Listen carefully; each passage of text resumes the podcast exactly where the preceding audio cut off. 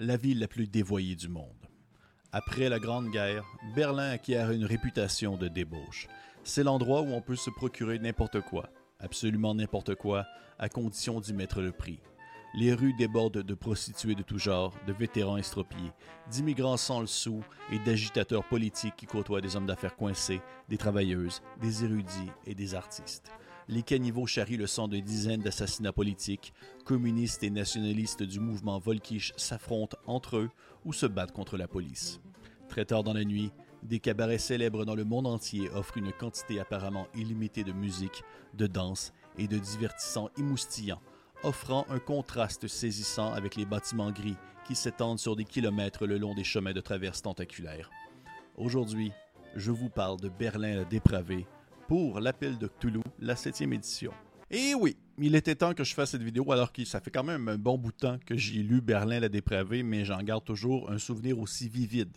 Euh, de ce supplément bien, euh, bien marquant. Elle commence, l'époque où les éditions sans détour euh, s'occupaient de la mise en marché des ouvrages francophones pour la gamme de l'appel de Cthulhu, a commencé à être loin cette époque-là. Maintenant, Edge Studio France s'occupe de la promotion de la traduction des ouvrages déjà existants en langue anglaise pour la septième édition de l'appel de Cthulhu. Et bien que j'appréciais la diversité de Sans détour avec des ouvrages exclusifs, c'est pas un mal de voir la gamme de Edge France traduire des titres aussi délicieux que Berlin la dépravé. De mon humble avis, présentement, Chaosium, autant pour Call of Toulouse que d'autres, leur autre gamme comme Gloranta par exemple, rentrent dans une forme d'âge d'or, selon moi, avec des livres complets, impressionnants et originaux. Et Berlin la dépravé rentre dans cette catégorie selon moi. Ce que nous explorons ici, c'est un contexte historique, un contexte historique plutôt, un lieu adapté au mythe, un merveilleux mélange d'horreur et d'histoire. Et à ce bouillonnement historique de ce que représentait Berlin au courant des années 20, on ajoute bien entendu les éléments surnaturels du mythe dans Berlin la dépravée. La ville est un foyer d'organisation occulte, de sectes singulières et de légendes chuchotées au détour d'une rue.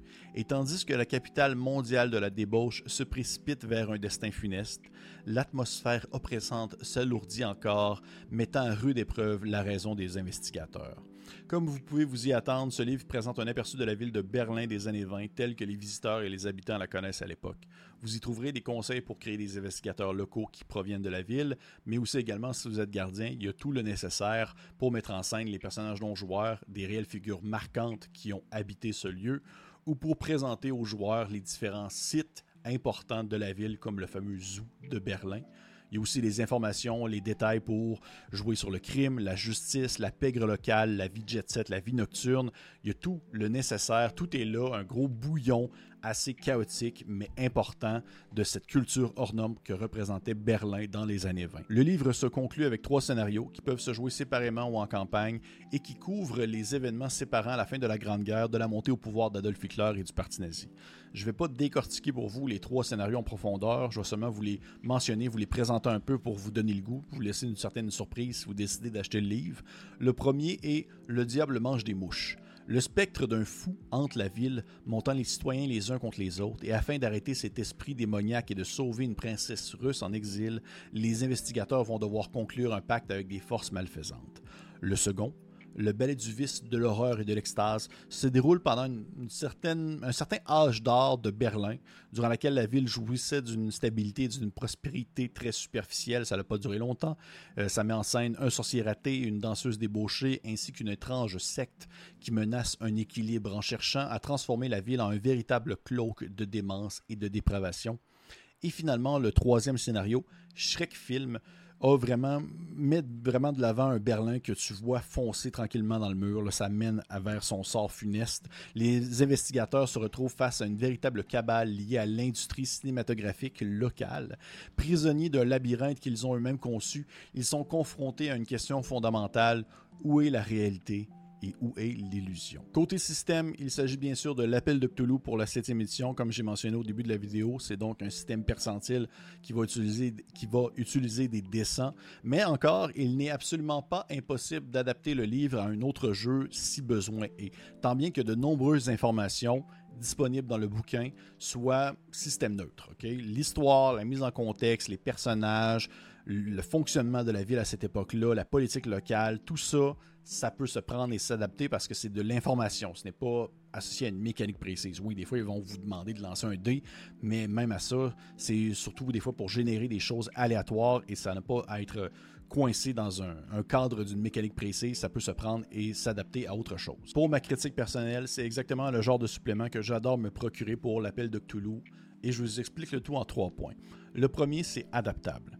Le, en fait, Berlin la dépravée possède une quantité d'informations considérable qui n'est pas spécifique à l'appel de Cthulhu. C'est système neutre et c'est toujours plus facile de prendre en considération les informations inscrites à l'intérieur d'un ouvrage qui demeure spécifique à un sujet plutôt que de devoir aller fouiller sur le net pour trouver les informations diverses. Oui, j'ai aussi le plaisir de tomber dans le, le rabbit hole, l'espèce de puits sans fond où euh, on se ramasse sur des pages un peu obscures à fouiller le pourquoi du comment que les gens s'habillaient dans les années 20 à Berlin spécifiquement, mais c'est aussi très utile et nécessaire d'avoir le tout compilé dans un seul ouvrage. Et là, ces informations-là, vous pouvez les utiliser à Call of Toulouse, à Cthulhu Dark, à Cthulhu Hack, à ton jeu de Cthulhu Maison, toutes.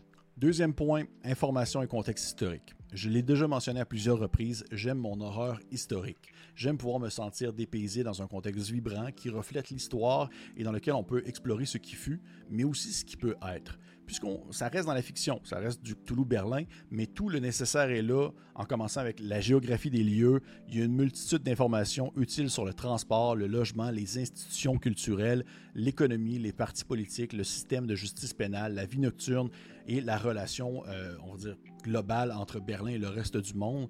Toutes ces informations-là sont présentées dans un format qui est vraiment facile à utiliser avec une consultation rapide et qui nous évite en fait une surcharge d'informations où est-ce qu'on se fait lancer mille et une choses. Non, ça va quand même au, on dire, au nécessaire, pas au minimum, au nécessaire. Ce qu'on peut vraiment prendre et ce qu'on peut laisser en termes d'informations si on veut faire refléter l'ambiance historique de Berlin des années 20. On y trouve également des présentations biographiques de dizaines de personnalités historiques qui ont réellement habité ou traversé Berlin dans les années 20 et avec lesquelles les personnages peuvent interagir potentiellement. Et je crois que finalement, sur ce point-là, c'est une des plus grandes forces en fait de ce supplément-là, c'est son originalité contextuelle. Berlin dans les années 20, c'est un biome vraiment original et vraiment différent de ce qu'on nomme les années 20. C'est radicalement différent de l'ambiance Charleston et Boardwalk des États-Unis. On est dans un bouillonnement dangereux et aux multiples facettes et je trouve ça super stimulant. Et finalement, le troisième point. Le livre est un immense terrain de jeu dans lequel est éparpillé des pistes de scénario pour vivre l'horreur Lovecraftien et sont faciles à exploiter. J'aime qu'il y a un équilibre entre l'horreur d'un autre monde, les créatures du mythe et tout cela avec l'horreur ordinaire parce que l'horreur du quotidien, il y en avait beaucoup à Berlin dans les années 20. Il y en avait ailleurs, bien sûr, mais à Berlin dans les années 20, c'est assez poignant et assez prenant dans le, dans le livre. Vous allez le voir avec les scénarios. Et parlant des trois scénarios, eh bien, c'est trois histoires, trois époques différentes dans l'évolution de la cité elle-même. C'est tellement bien conçu parce qu'il y a un apport historique, mais aussi un apport scénaristique vraiment intéressant à exploiter. C'est très aussi c'est très dark, c'est très sombre. Je pense que je les considère vraiment plus violentes que beaucoup d'autres scénarios de l'appel de Cthulhu que j'ai pu lire. Alors, si ça vous intéresse, en fait, de voir et de vivre un peu un appel de Cthulhu différent, mais tout de même dans, situé dans, on va dire, le classique années 20 mais dans un contexte vraiment radicalement changeant et euh, qui évolue à une vitesse assez frénétique. Je pense que Berlin la dépravée peut être un achat très intéressant pour vous. Si ça vous intéresse, je vais mettre dans la description de la vidéo, j'ai animé pour la chaîne de Etu Game en fait le premier scénario, Le diable mange des mouches, en quelques épisodes, je pense que c'était 7-8 épisodes je crois, euh, avec trois joueurs.